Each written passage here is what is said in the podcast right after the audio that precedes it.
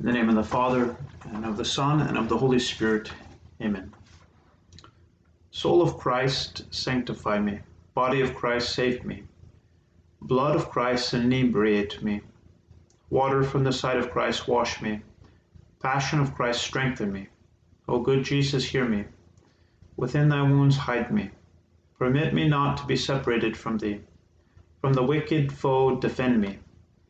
The hour of my death, call me and bid me come to thee, that with thy saints I may praise thee for ever and ever. Amen.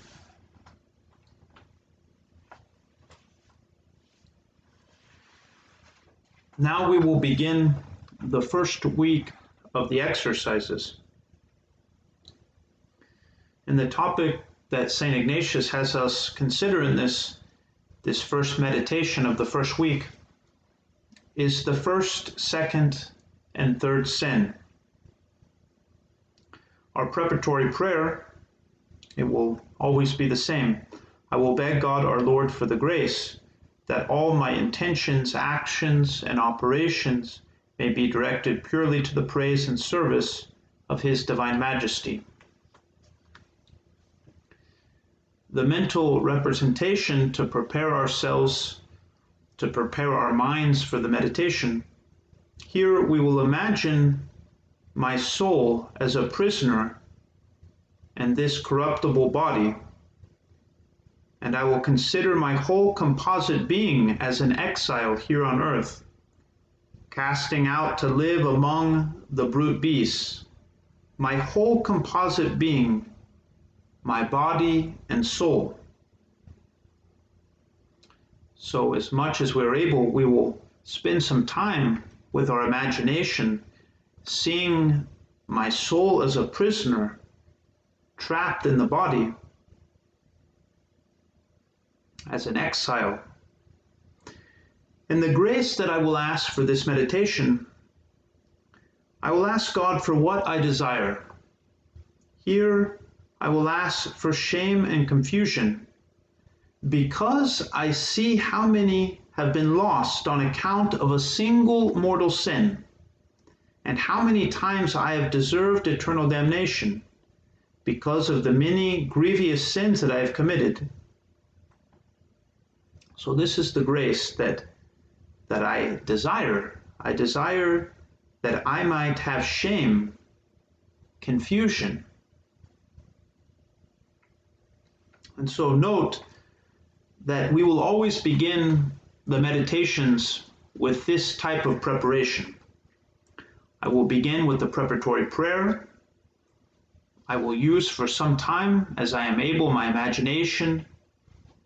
Here, the soul is a prisoner, and then I will ask for that particular grace, for shame and confusion in this case. Ignatius wants us to make use of our mental faculties. He wants us to use our minds the memory. He wants us to use our memory. He wants us to use that ability that we have to think through information, to think critically. And he also wants us to make use of our willpower, that is our freedom. He wants us to exert ourselves, to exercise ourselves. So, as we begin this meditation, let that particular grace that you are requesting, so here, shame and confusion, let that help you to center yourself in the meditation. And then make use of everything else insofar as it helps you to, to gain that fruit that you're requesting. So sometimes in the meditation, you will go back many times asking, renewing that petition. And this is a very this is a very good way to, to go through the meditation, especially in a time where you may become distracted thinking of another thing. Very calmly return to that petition. In paragraph 50 through 53 of the exercise book, Ignatius gives us the points for this meditation, the points being uh, material for us to consider, to think about. And this is why the meditation is called the first, second, and third sin. His first point is the sin of the angels, the first sin. Ignatius says in paragraph 50 this will consist in using the memory to recall the first sin, which was that of the angels, and then in applying the understanding by reasoning upon this sin, then the will by seeking to remember and understand, all to be the more filled with shame and confusion when I compare the one sin of the angels with the many sins I have committed.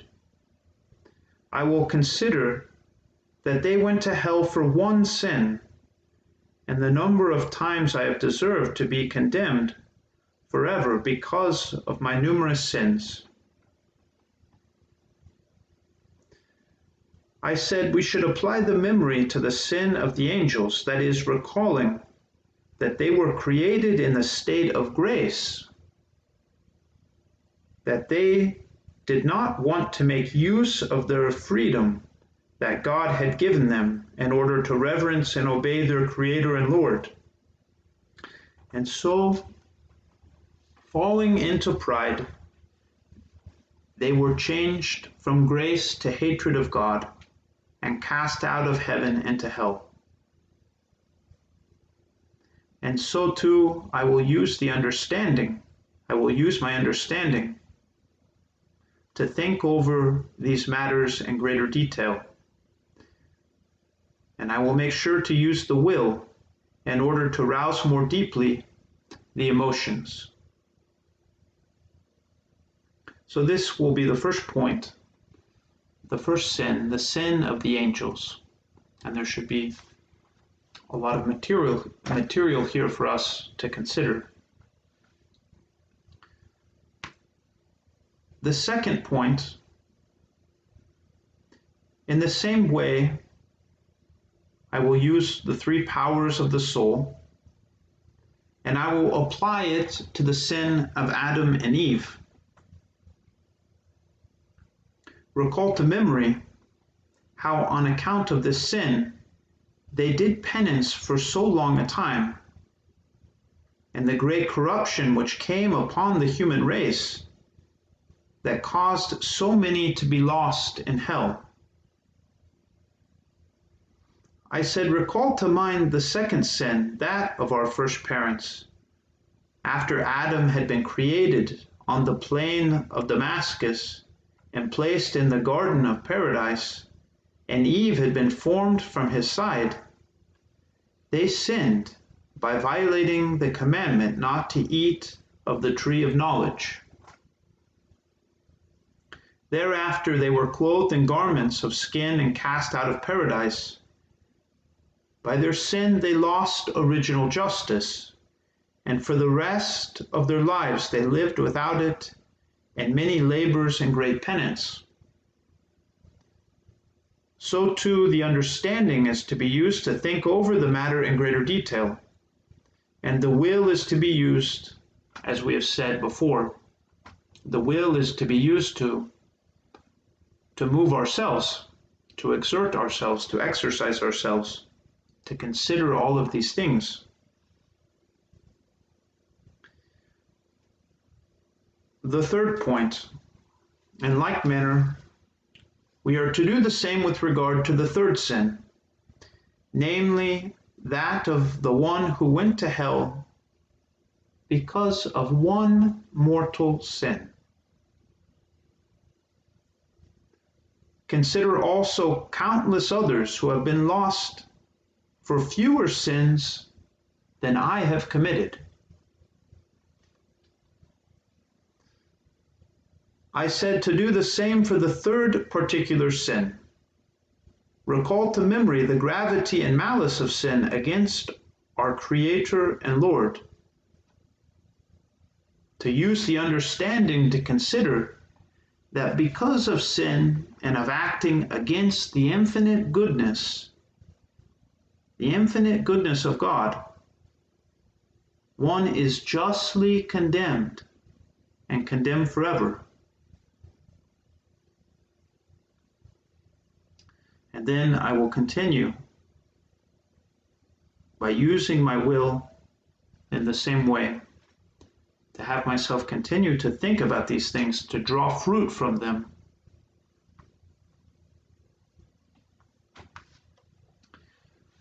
And so we must consider two, two aspects of what Ignatius is talking about with, with special attention. Ignatius says, speaking of the angels, he says, they were changed from grace to hatred of God, and then they were cast out of heaven into hell. We see that not everything is in man's control. We notice the way that Ignatius uses his words here. They were changed. The action was placed upon them. They were changed. They were in perfect happiness, in the state of grace, and then they were changed to hatred of God. They were in paradise, and then they were cast cast out. The action was applied upon them. Sin causes one to misjudge his own strength. The person who walks with temptation, he begins to make imprudent judgments. By pride, they were changed and cast out. They were no longer in control the consequences of sin came down upon them. And so this is the first that we can consider a little more deeply. Thinking about the angels, how they were so powerful, much more powerful than any human being. They were so perfect. And yet, even them, in their power their great natural ability. This was out of their control. Because of that sin, they were no longer in control. They were changed and they were cast out. And then, number two, Ignatius asks us to consider the gravity and the malice of sin against our Creator and our Lord. When a person loves, a person who loves, he naturally wants to protect the honor of his friend. This is what we see many times. For the person who loves another, he is in a, in a good way jealous of the honor of his friend. And this is why the saints they are so quick to defend God.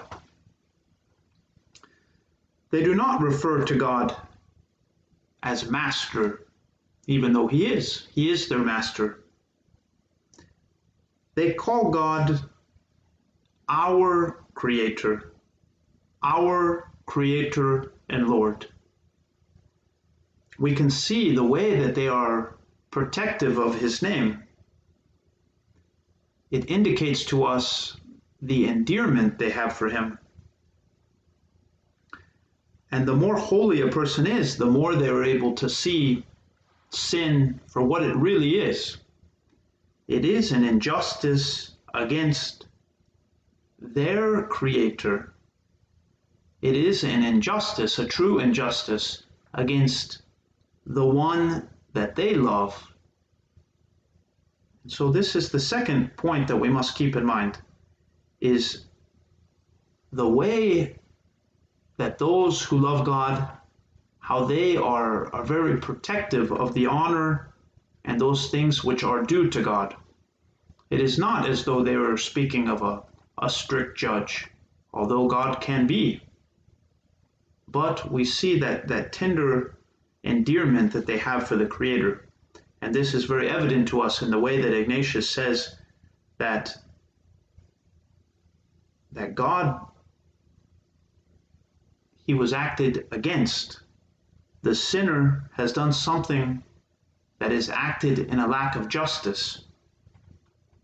And so I will continue to consider in this meditation trying to draw fruit, asking for that, that shame, which is what I want. This is what I am requesting shame and confusion. And then in paragraph 53, I will end the meditation after I, I come to the end. I will end with a colloquy. A colloquy is made by speaking exactly as a friend speaks to another. Or he even says, or as a servant speaks to a master, now asking him for a favor, or now blaming himself for some misdeed now making known his affairs to him and seeking advice from them. So, this is how we will end with what we call as a colloquy.